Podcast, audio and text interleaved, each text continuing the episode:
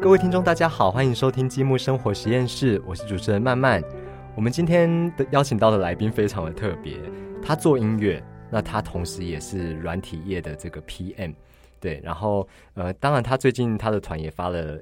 就是新的作品这样，然后我们请他上来跟我们聊聊关于音乐制作跟他自己一般工作者的角色之间的切换，以及就是这这两者的工作里面到底有没有互相有一些帮衬啊，或者是有一些可以学到的哲理这样子。那我们先欢迎我们的来宾小凹。Hello，听众朋友，大家好，我是小奥，主持人慢慢好。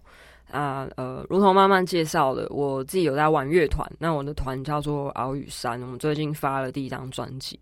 那其实平常我跟我团员，我们各自也都在大家想象中的这个上班族、社畜有别的身份。嗯，我自己是做呃软体业跟金融业的 PM。那我的团员伊森，他目前是在科技公司当顾问。嗯，所以算是一个所谓很斜杠的身份。对，两个人其实都不是音乐本为本业的一个状态嘛。就是，嗯，这这件事情其实很有趣，就是靠音乐有没有收入，其实有，然后也还还，我我觉得我觉得是是过得去的，然后我们也非常乐在其中。那与此同时，我们觉得像做软体业啊，或者其他跟音乐完全无关的工作，某种程度有时候会刺激我们在音乐上的想法，所以算是很很愉快的穿梭在两个身份之间。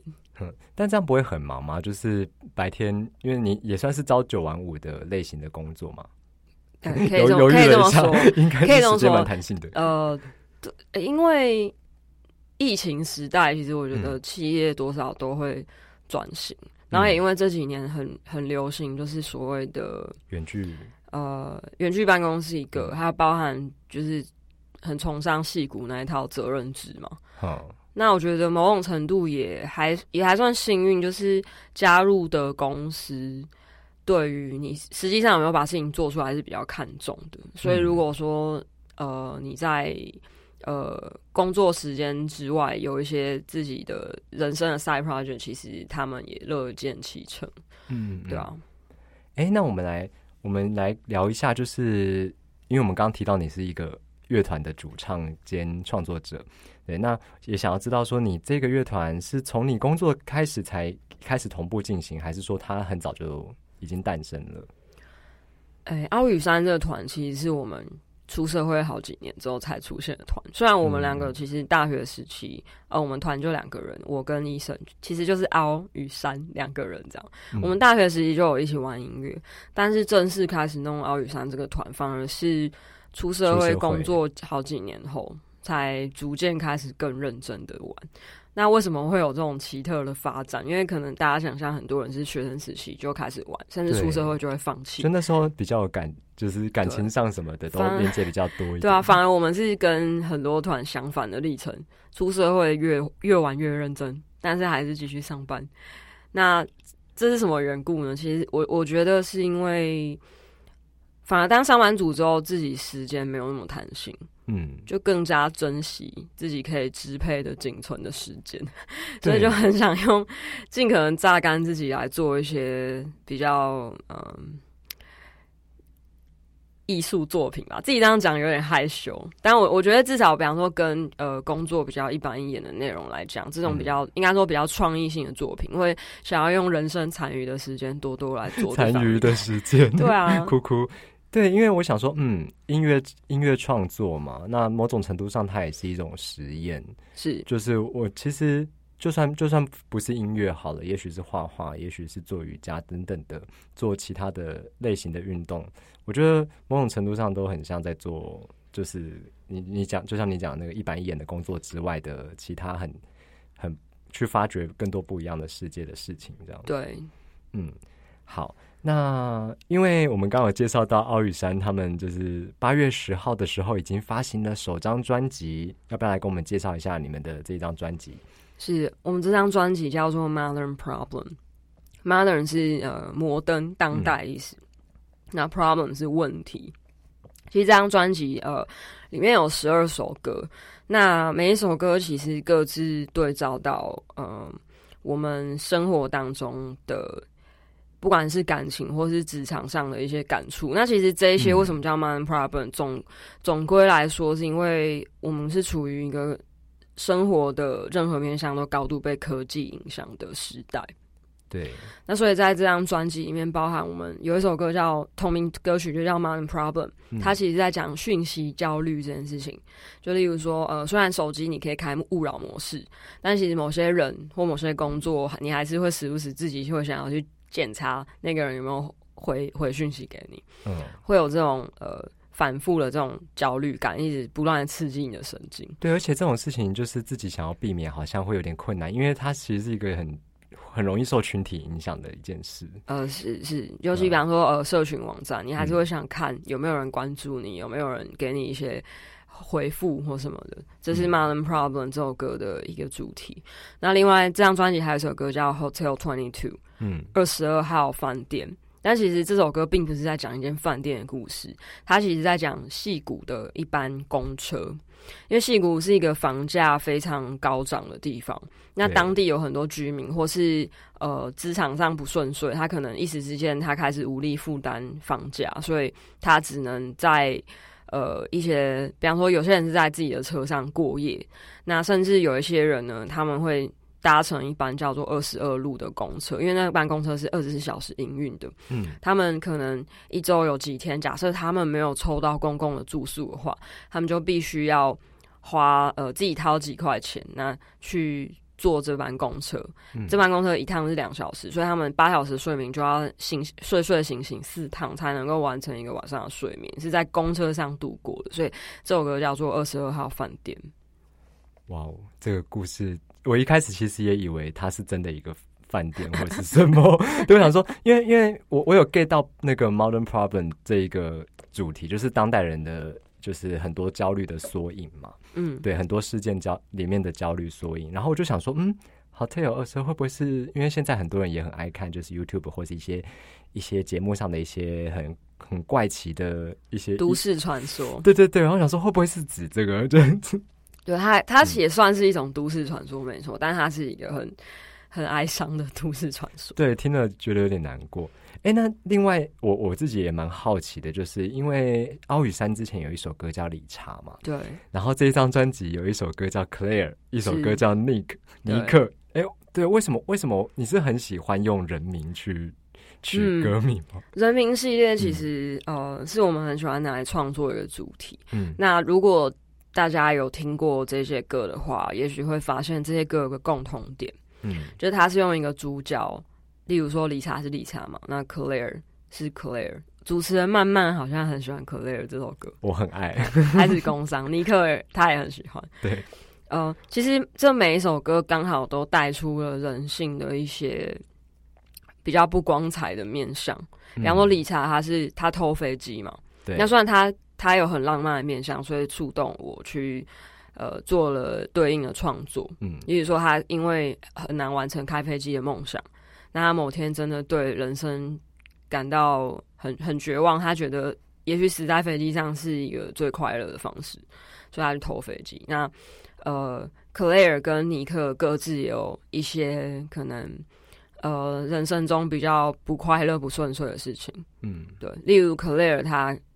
他可能是在他的呃，他的职涯跟他的感情之间做一些痛苦的抉择，嗯，那是这样子，在两边这样切换，这样。对对，那总之这个人名系列其实是我们想要呃，我们想要阐述一些人生呃不顺遂，但是却因此发光的面相，想要做一个很有冲击感。他不是一个特例，也有一个叫这个名字的人，他也许跟你有同样的经历，这样子。哎，这也是一种嗯解读的方式哦，了解。所以原来原来这不是本意，嗯，对啊，嗯，但但我觉得其实就作者已死嘛。我觉得我们的歌发出去之后，大家听了自己有什么感触，如果。愿意分享出来，我们也都会很高兴。也许它不是我们的本意，但是被这样解读，我们自己觉得很浪漫。因为我觉得你们的歌投射就不只是人民系列，我觉得其他歌投射性都蛮强的。真的，谢谢。就对歌词看起来很平实，但是又觉得嗯，好像这件事情也有可能会发生在我身上。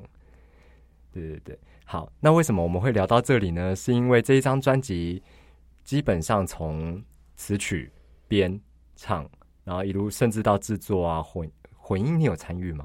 呃，我只有听混而已，就是混混。音是交给嗯。我们第一张 EP，其实就是找呃 Toshia 老师，第一刚俊哉，他之前做过呃魏如萱的专辑，嗯，然后这几年做例如呃柯敏勋、呃路比费陀，然后魏如萱的一些呃 songwriting 跟制作他也有参与。对，那我们的这张的混音跟母带后期处理是交给他操刀。嗯那嗯我的角色就是在混音方面啊，我就是出一张嘴的制作人，就 就是就是听一听，觉得哪边，例如说嗯呃音量跟空间感的调整，跟音色，我可能想要挂一些不同的效果，嗯会跟他沟通，但主要是偷袭啊，就是低刚俊在老师做。嗯嗯，因为呃，刚刚我讲到的一些，就是像词曲编啊，然后唱这些等等等，就是其实小凹基本上都是基本上独立完成嘛。对，对，这这其实是一个很大工程。然后呃，因为刚刚又有提到就是混音跟后置，因为我们的听众可能对于这两个字是比较陌生的，要不要来讲一下？就是在混音跟后置上面，你们大概是会做一些什么事情？好，呃，大家想象你听到一首歌，嗯其实直直觉你会听，例如说它的词写得好不好，旋律好不好听嘛？那这些其实作词作曲，大家听到整首歌的氛围，例如说它使用什么乐器，它的速度多快，这些是编曲的范畴。对，那我个人的话，其实我就是做到写词曲、编曲，跟当然我自己主唱，所以我要录音，还要弹弹奏乐器也是我我弹，到这些环节为止。但事实上，例如说大家听到很可能很有节奏感的大鼓，蹦蹦蹦，或是呃很很很有律动感的贝斯，很清脆的吉他，这些把感受更加立体化的事情，就是混音在做的。嗯例如说，要怎么样让呃让鼓声听起来很有威力呢？它在混音的时候，它必须要把，例如说呃低于五十赫兹的频率砍掉。嗯那这一些大家可以想象非常技术。我刚刚甚至开始讲出一些物理学名词，这些非常物理的领域，其实就是混音在做的事情。所以混音师他对于声音的工程，我其实都会称老师为其实是 engineer 了。对、嗯他们自己也会自己认为自己是 engineer，对，这个字在英文也是 engineer 嘛，对，工程师，对、嗯他必须要对于声音的呃物理学、物理现象有很很深入的了解，他才能够把混音这件事做得很好。那嗯同时，混音师他必须也有艺术的见解，例如说，他认为这首歌呢，其实可能比较适合让吉他的声音呃更加凸显，很清脆。那例如，他可能就会把吉他的，例如呃两千赫兹以上的频率，再把它调得更大声。嗯或者说人生呢，他觉得要做怎么样的处理？要听起来很虚、很虚无的一种人声吗？还是要听起来像是在你耳边呢喃、很近的人声？这些其实都是混音师他可以透过他的艺术见解去想象整首歌的氛围，加上他的工程能力，嗯把声音做到更立体，这样子。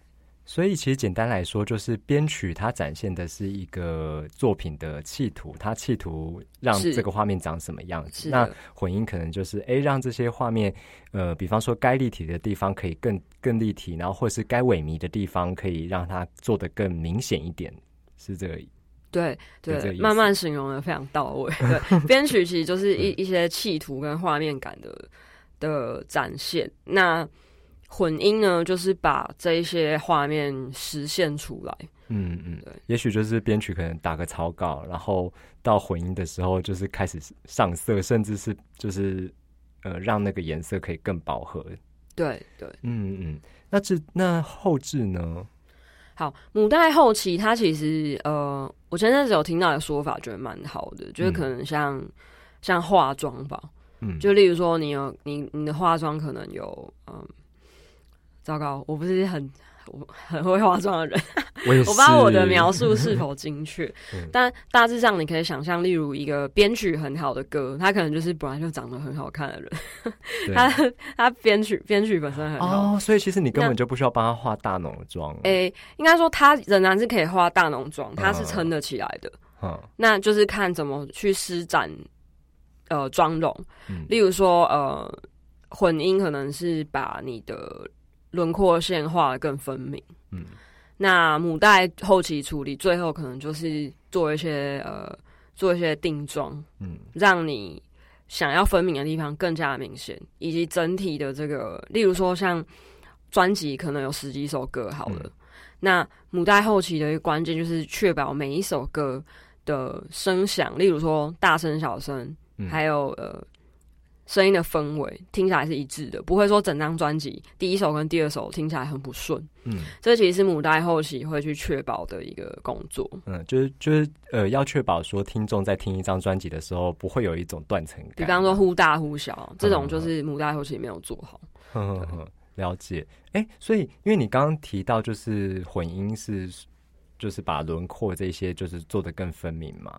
对，然后到到后期是不是有一点像？比方说，我今天这首歌我就是夏威夷，那我我就是要给他一个夏威夷的风味在里面，而而为了为了这件事而做了一些什么？嗯，其实呃，整首歌的风味要在呃制作的流程哪一个环节去琢磨？嗯，这个是制作人要做的一个专业的判断。嗯，例如说像呃。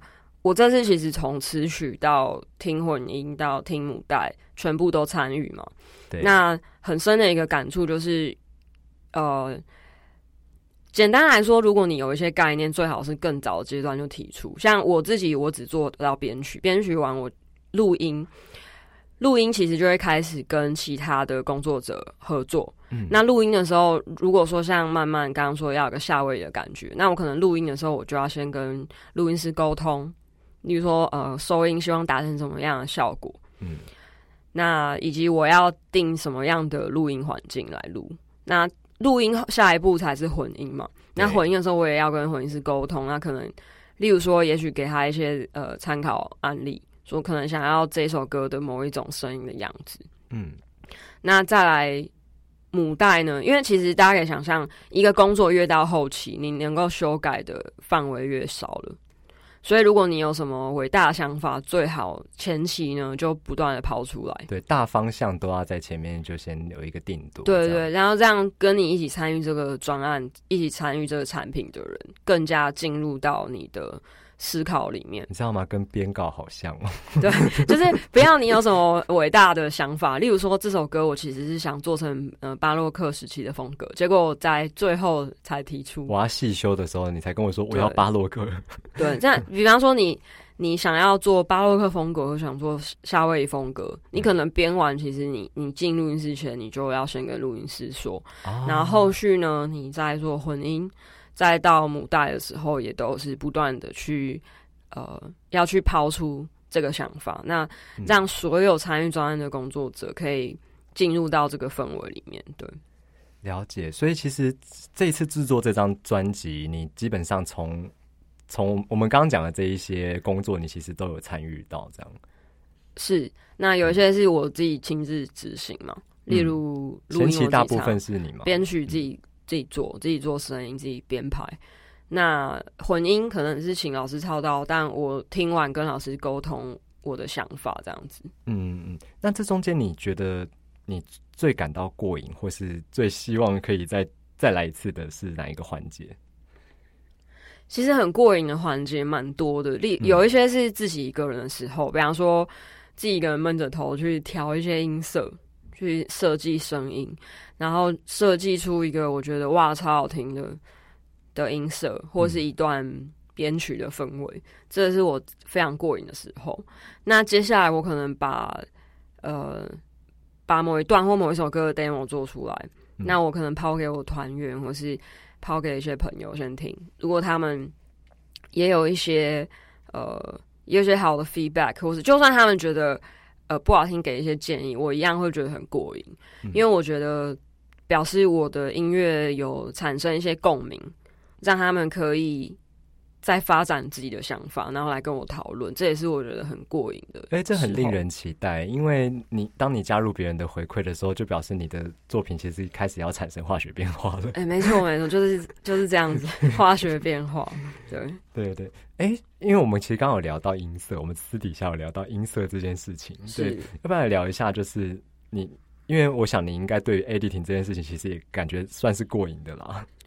呃，对对，跟听众朋友分享，我们刚刚讲 editing 其实是呃声音的剪辑。嗯，例如说有时候你你难免弹奏或是唱歌，可能没有对到你最想对的那个拍子，拍那其实这个是可以透过剪辑去调整的。嗯，那还有包含例如说我录了很多素材，那某些素材我也许不是全部都用，就像剪片嘛，你可能导演拍了一堆，但是最后。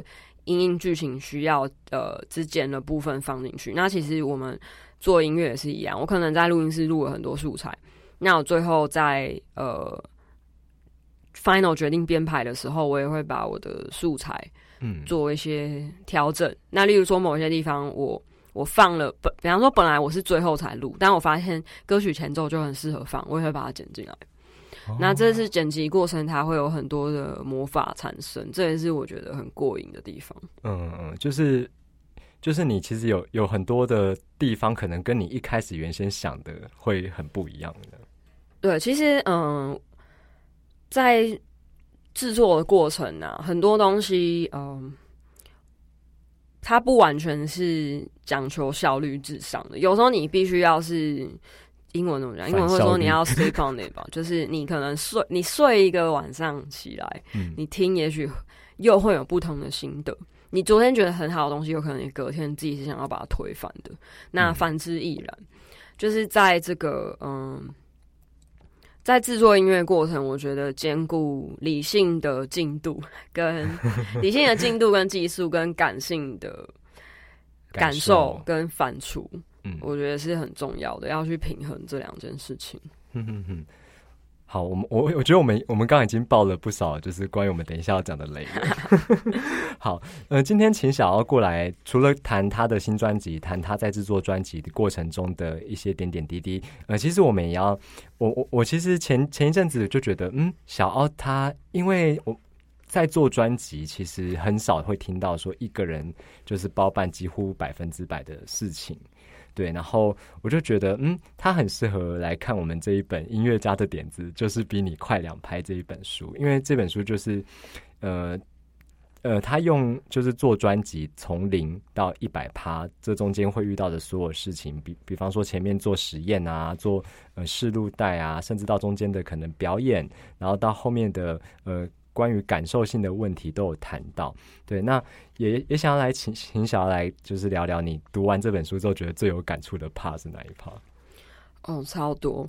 我想先跟大家分享第四章。第四章讲的其实是呃，你不断的做实验，然后你不断的迭代嘛。对。那开头讲的公司是 Square，Square 其实是这几年呃，就是戏骨的当红炸子机。嗯，对。那他做很多的创新，例如包含呃金融支付的创新也有，像开头有分享到我我自己其实也有在金融业当过 PM，对对。那其实这本书带到的很多公司的案例，自己都很很欣赏，甚至也算是之前有在其他的媒体上看到相关的分享。嗯，那呃，例如第九章的富士底片，我也是印象很深刻，因为他说，嗯。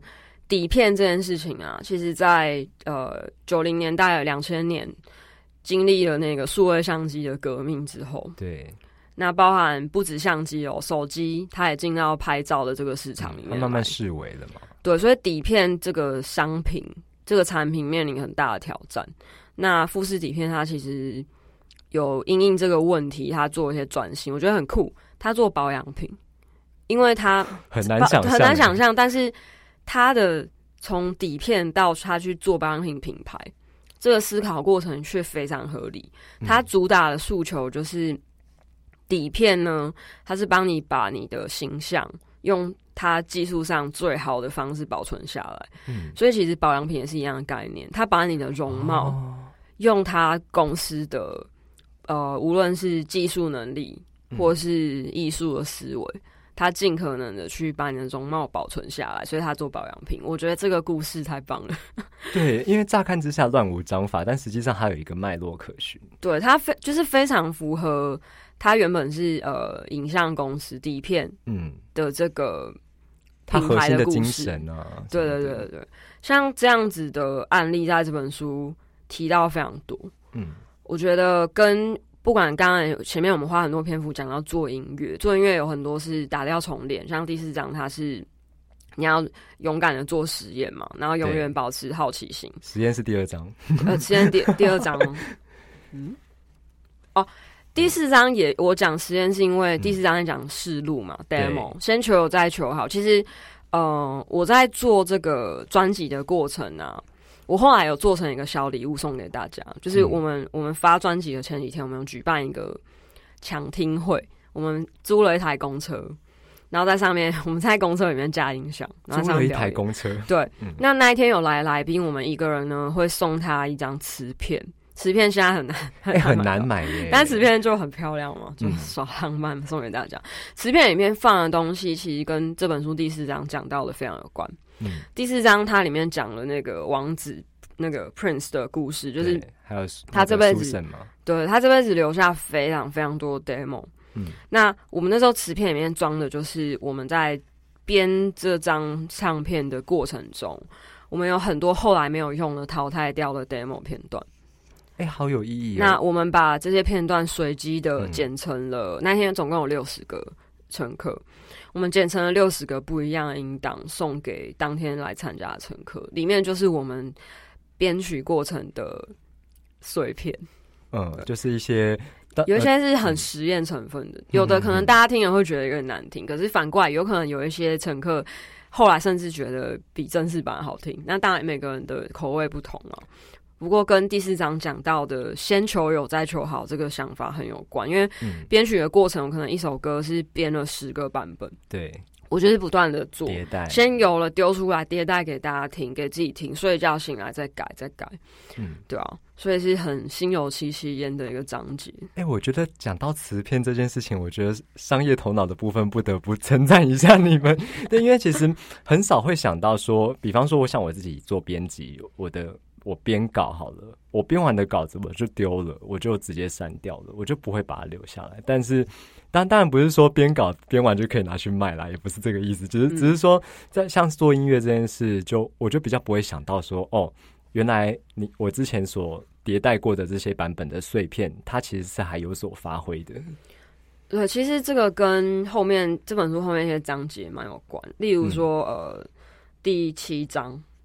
第七章其实你是对重混，你是不断的在挑战自己原本做的东西的意义是什么？例如说，嗯，像做 PM 跟做音乐制作人很像，你必须是兼顾你了解这个技术，了解它怎么实做，以及你还是要回归到它的它要怎么拓展它的商业价值，它的价值到底什么？那像虽然我我不见得是把我淘汰掉的这些编曲的母带拿去卖。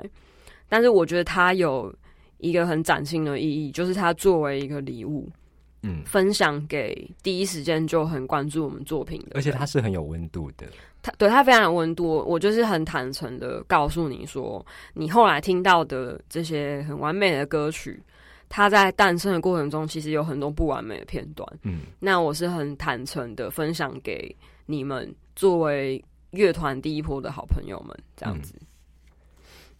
超酷的，而且其实像像我自己也蛮有感触的。第一呃第一瞬间啦，也是也是关于第四章是做 demo 这件事，因为我嗯像做音乐这件事来说，好，我觉得跟写稿有点像，就是好，我要开始写一首歌，我要开始写一篇稿，对，然后就是有了这个念头之后，就突然不知道该怎么下笔，就是会脑袋一片空白这样。然后我我我看完这一章就觉得，对我以前怎么没有这么想过，就是。无论这个概念再怎么简单或者怎么，就是你反正你只要能够给出一个有整体感的东西，就是它就是你的第一代了。然后你再慢慢的去叠叠叠，是甚至不完不一定是整体感，也许两个小节，嗯，它都可以诉说一些你想表达的故事。嗯，刚刚讲到瓷片啊，最后。还是偷讲一下，磁片其实超贵的，磁片成本因为产量少嘛。对的，因为它现在产量非常少了，然后它甚至你每你买每一包磁片，它上面都会有一个免责的标签，写说不保证可以读取。你也不知道拿去哪里读。呃，对，他他通常还会另外卖那个读取的机器。对，但总之可以跟大家说，现在一片磁片台币，你去光华商场买最便宜一片也到八十块吧。一片八十，哎，对，空白的磁片只能放大概几 MB 啊，十十五 MB 以内，一片是八十块起跳，还有一百块的。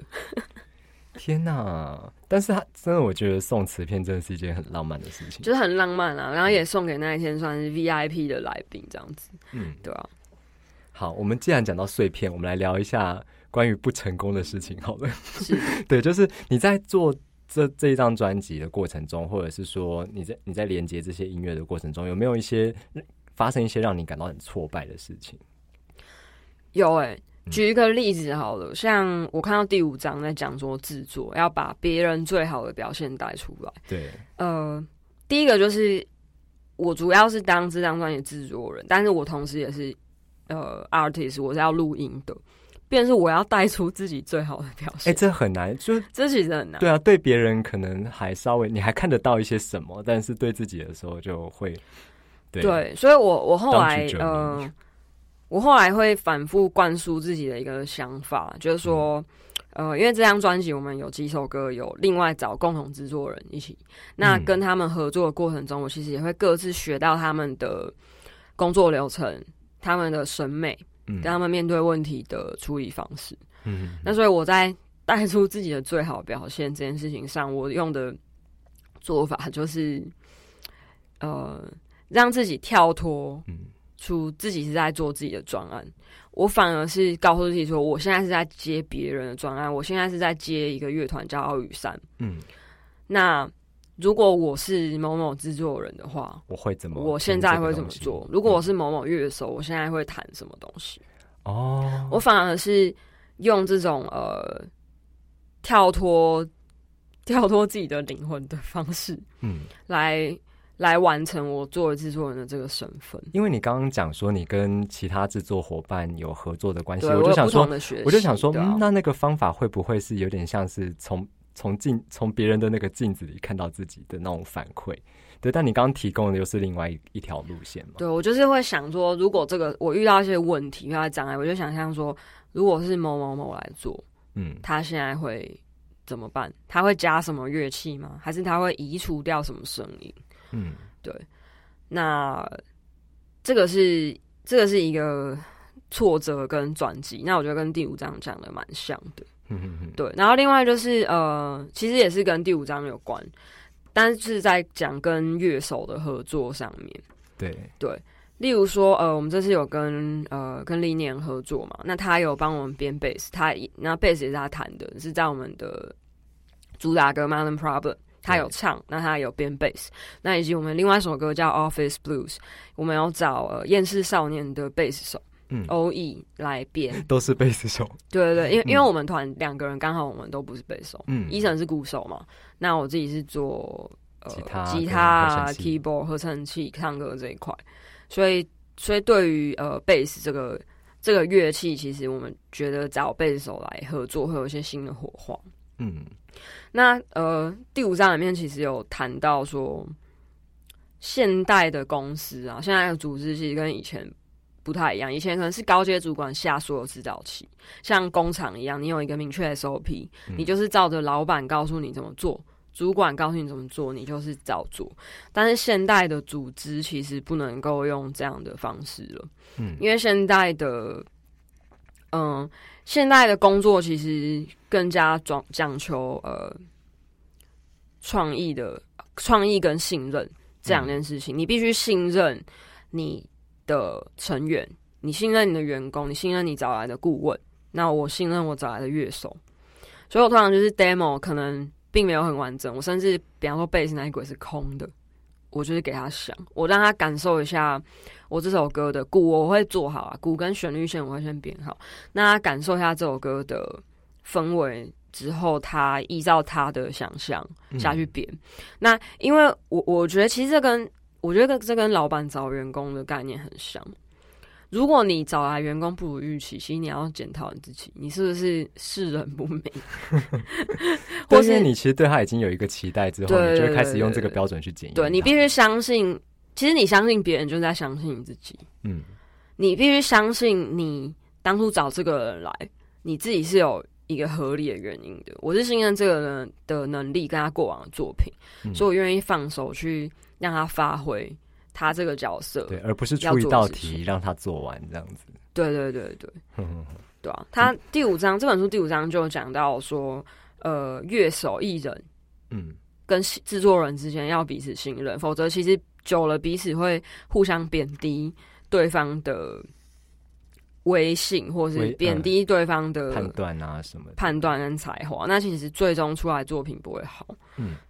哎，那小奥，你提到这一章的内容，你你你想要讲的那个挫败经历是什么？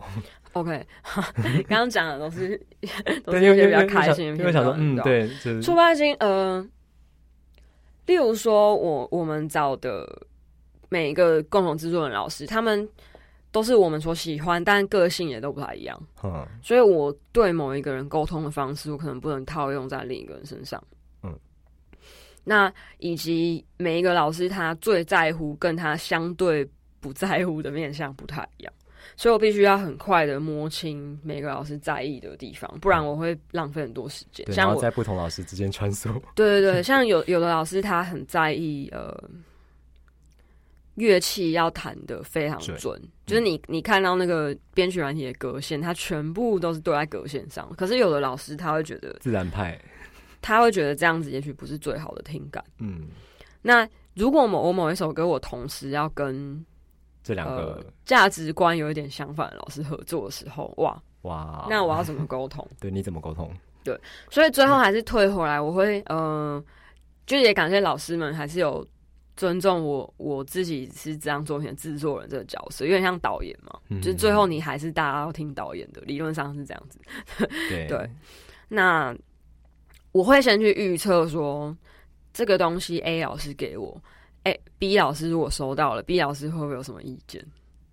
那我如果已经预测到了，我我就会先去问 A 老师说，呃，某些地方我们要，你觉得有没有需要调整？当然还是尊重 A 老师，如果他都过关了，那如果 A 老师过关，我也过关的话，嗯那我应该做的是去说服 B 老师。对，所以我在这个关系的衡量之间，呃，我我自己觉得有蛮多辛苦的时候，嗯，因为大家都是我们很尊敬的老师，对对而且其实也算是不止合作一次嘛，对。嗯，那变成说我我我希望去让呃每个老师在这个合作当中都是舒适愉悦的，都是开心的，就是嗯也许。也许会各自有一些要调整、有疑虑的地方，但我我觉得，我觉得必须确保这个流程大家都是感受到被尊重的。嗯，所以，嗯、我我觉得这个是在制作过程，我我自己有吃到一些苦头的地方。呵呵呵对有有有感觉到那个挣扎了，以以结局来讲，我我相信老师们都是开心的啦。对对对，但我是说我我自己过程中很多的情绪劳动。而且还要自己消化，有没有？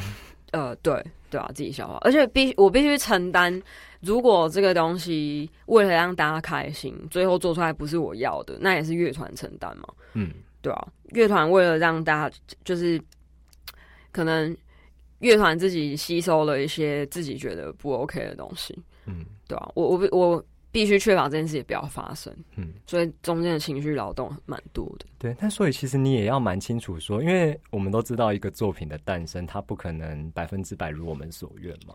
对对，所以就是其实过程中，如果说站在制作的角度，可能也是要非常清楚自己要妥协到哪一个地步。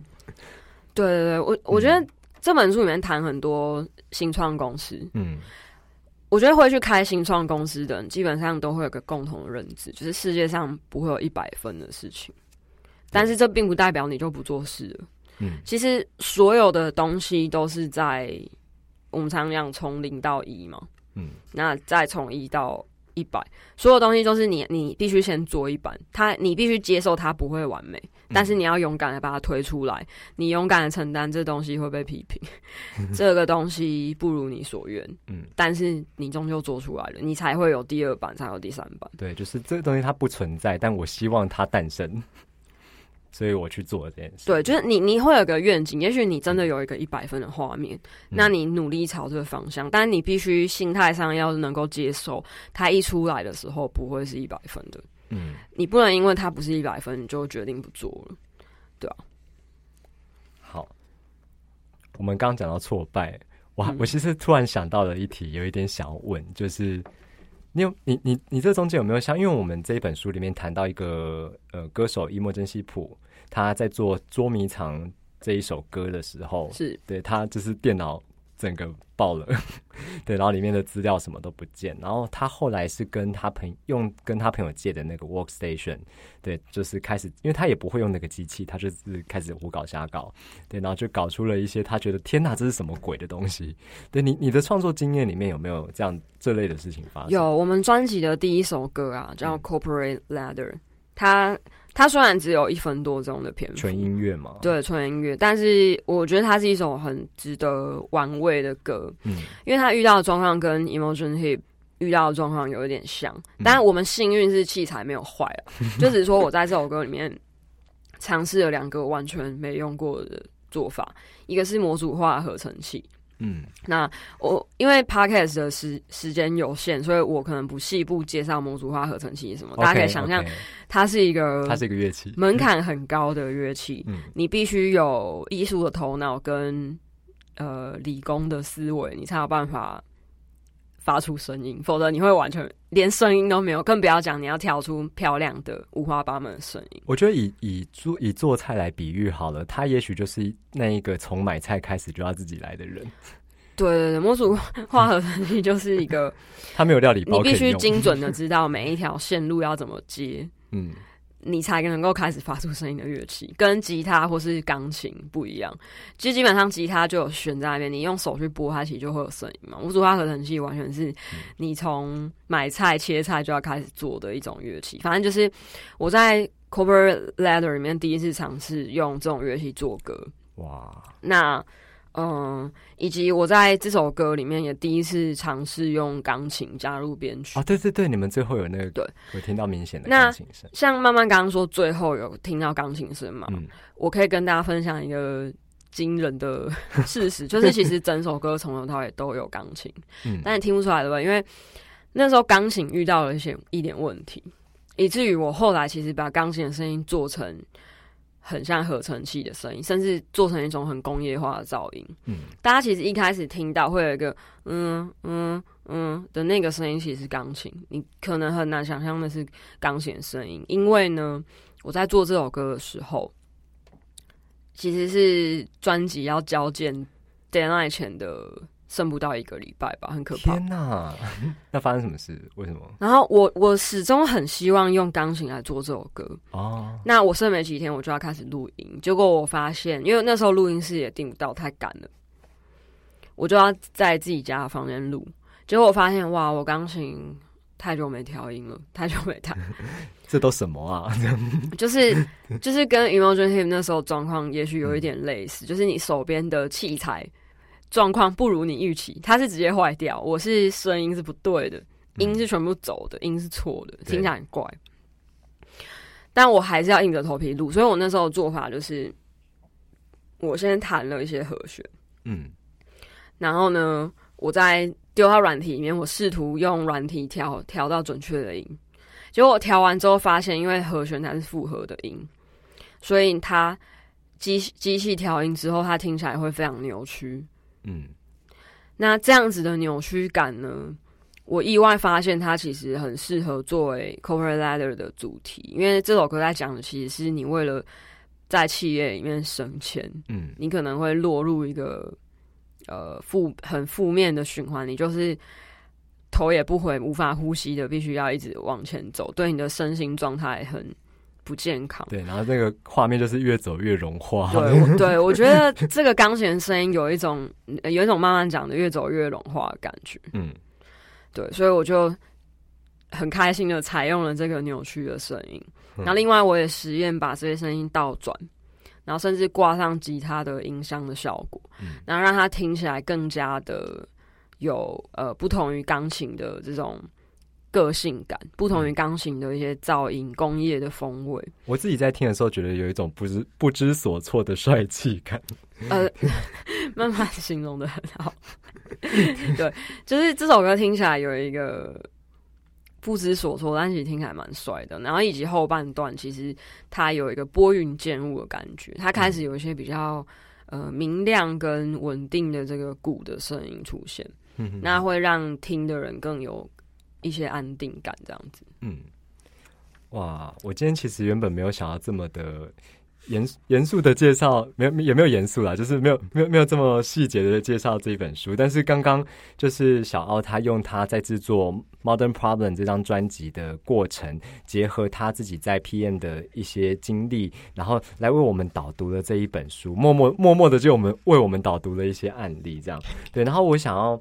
呃，也也是很好奇，说就是小奥他你在音乐家、音乐创作者这个身份，跟你在 PM 的这个身份之间的切换，或是之间的共存，就是他们有没有各自为你的工作或是人生带来一些你觉得很、嗯很值得分享的帮助？音乐创作者跟 PM 这样的身份，我觉得彼此非常的有帮助。嗯这个叫什么？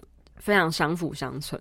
因为我觉得，呃，制作人跟 PM 某种程度它是同一种岗位的性质。嗯例如说，他必须要同时兼具呃理解这个产品、理解这个歌曲本身的艺术取向，哦跟他必须要能够跟市场沟通它的商业话价值，嗯。那以及他必须要参与这个作品或这个产品从无到有的，不管是技术的执行，或是现实呃面预算考量，或是通路的沟通跟预算等等。所以我觉得这两个角色是呃互相非常有帮助的。嗯，就是你在做这件，比方说你在做音乐制作的时候，你可能就会回顾起你在 PM 这个角色上面可能会遭遇的困境。对，例如呃，你做完 PM，你必须想这个这个产品、这个商品的市场定位嘛。嗯那回过头来，你也必须思考，你作为一个音乐人，你的特质是什么？别人是怎么看待你的？因为毕毕竟你音乐做出去是有听众的，嗯所以我觉得呃，你去思考别人怎么接收你的音乐，嗯，也是一个很重要的过程。那这个就跟当 PM 是很接近的概念。对，一切都是为了要把产品推出去嘛。对产品或是把你的音乐创作给推出去，让更多人听到。这样，对，嗯那如果说把音音乐家跟 PM 这些，我们刚刚总以上提到种种的这个才能发挥到别的地方上的话，你觉得你你最希望下一步想要把它发挥到哪里去？你说这样子的才能吗？对，这这是一个比较天马行空的议题了。嗯我觉得，其实我始终希望做出呃可以赚全世界的钱的产品。我也想，对，不不管是 PM 做的呃软体，我有全世界的 user，嗯或是我的歌是全世界的听众，我觉得这一直都是我追求的事情。那我其实并没有限定于要是什么样的产品，比方说，假设我下一份工作是去开发饮料好了，假设我做饮料就是全世界的人都觉得很好喝，我也会觉得很开心。对啊，对啊，并没有特别局限是什么面向。不过，我想音乐我肯定是会继续做的，因为嗯。呃，确实这一次做完这张专辑的过程呢，自己很有成就感，以及发出之后收到一些蛮蛮开令人开心的鼓励，然后以及刚好我觉得慢慢是我的贵人他敲这个访谈的前一天晚上啊，嗯。我们的主打歌《Modern Problem》被放到一个呃 Spotify 的有四十万人追踪的欧美的 Hip Hop 榜单里面，这个是我们始料未及的，甚至我们连想都不敢想对，好像很也很少看到台湾的对创作者出现。我记得那个歌单，我没有看过台湾的创作者出现在里面。那个歌单里面都是谁？但如果你有入选的话，请在留言告诉我。对对对对 对，我我就是一定给你最大的 respect，是前辈这样，对啊，我我我确实没有印象有台湾音乐人被放进去，嗯我还想说我有没有放错，我醒来会不会直接被移除了这样子？就是啊，怎么会有这首歌？那个歌单，对，那个歌单叫做呃 Rhythm and Beats，是嗯 Spotify 官方的歌单，然后里面里面都是什么 Kanye West、阿姆 啊，就是是 呃就是 designer，就是很在台面上的就是在台面上，不管是很经典的，或是这几年很新锐、很红的 hip hop 的 artist，然后嗯我们团的歌被放在里面，叫做 Modern Problem。大家可以收听。这对我觉得这对创作者人来说不只是很大的鼓舞，它更是一个很大的宣传，就是对啊，得到一个我真的宣传的。很讲受宠若惊都太薄弱了。我的感受是有点像是，甚至我我我会觉得好像是我这两三年做过的一个最有成就的事情。嗯，但但也许对别的听众或是对他们的编辑台来说，他们也很惊喜啊，因为就是他们发现了一个很酷东西。慢慢你还会讲话，对，就是就是台湾有一个就是女生做了一个酷东西。哦，对你讲到一个重点，嗯我我其实像，呃，虽然说也不是在贩售女性红利或者什么的，嗯就是我我相信，呃，我相信女性的角色还在还是在社会上有很多需要更被呃同理、被保护的面向啦。但我也我也我也认同女性某些面向是有红利的。嗯但不管如何，在制作人或是导演这些艺术领导者的这种角色上，我想大家应该要同意，女性是比较少的，嗯，对吧？那你你可以可以看，就是格莱美或是金曲奖的入围者，对技术类或是制作人类，其实大多还是男性在入。对，那个比例悬殊其实蛮大的。对，所以其实我还我确实有一个梦想，是希望可以去呃获得一些在制作方面的肯定，这样成就就以以女女性的身份，我觉得这个蛮难得的，对然后是我蛮想追求的一个理想，对。嗯，大家大家都听到了，所以那个 阿宇山的新专辑《Modern Problem》听起来，对。然后好，我们最后还剩一点时间，让你宣传一下你新专辑跟即将发行的实体作品，这样。哦好，我们八月二十一在台中的 Legacy 嗯，有演出。那那一天很特别，那一天的演出本身就叫做“都是女神”。我们跟另外一位呃女性的 hip hop 嗯艺人一起共演，他叫做静 J I N 静。对，那跟他共演很兴奋，因为我其实本来个人就有追踪他，他俊很酷哦。他原本也是工程师，对，他是从工程师的角色跨足到呃变成 hip hop 的歌手，而且他、嗯他的作品真的是很棒，推荐大家也可以听听看。君，我们八月二十一跟他在台中共演，然后另外、哎我我打个岔，因为这一集播出的时候已经超过八月二十一了，但但是大家可以也是也是认识一下对俊这个俊创作人，对他的 Jun 中文是呃密字旁。一个静超的静，然后英文是 J I N 这样静。嗯那另外，我们十一月十三号在台北的 Legacy 会举办《Modern Problem》这张专辑的发片场。嗯，那以及十二月九号在高雄的 Life Warehouse 也会有呃南部的专辑发片场。嗯哼哼，那专辑要去哪里买呢？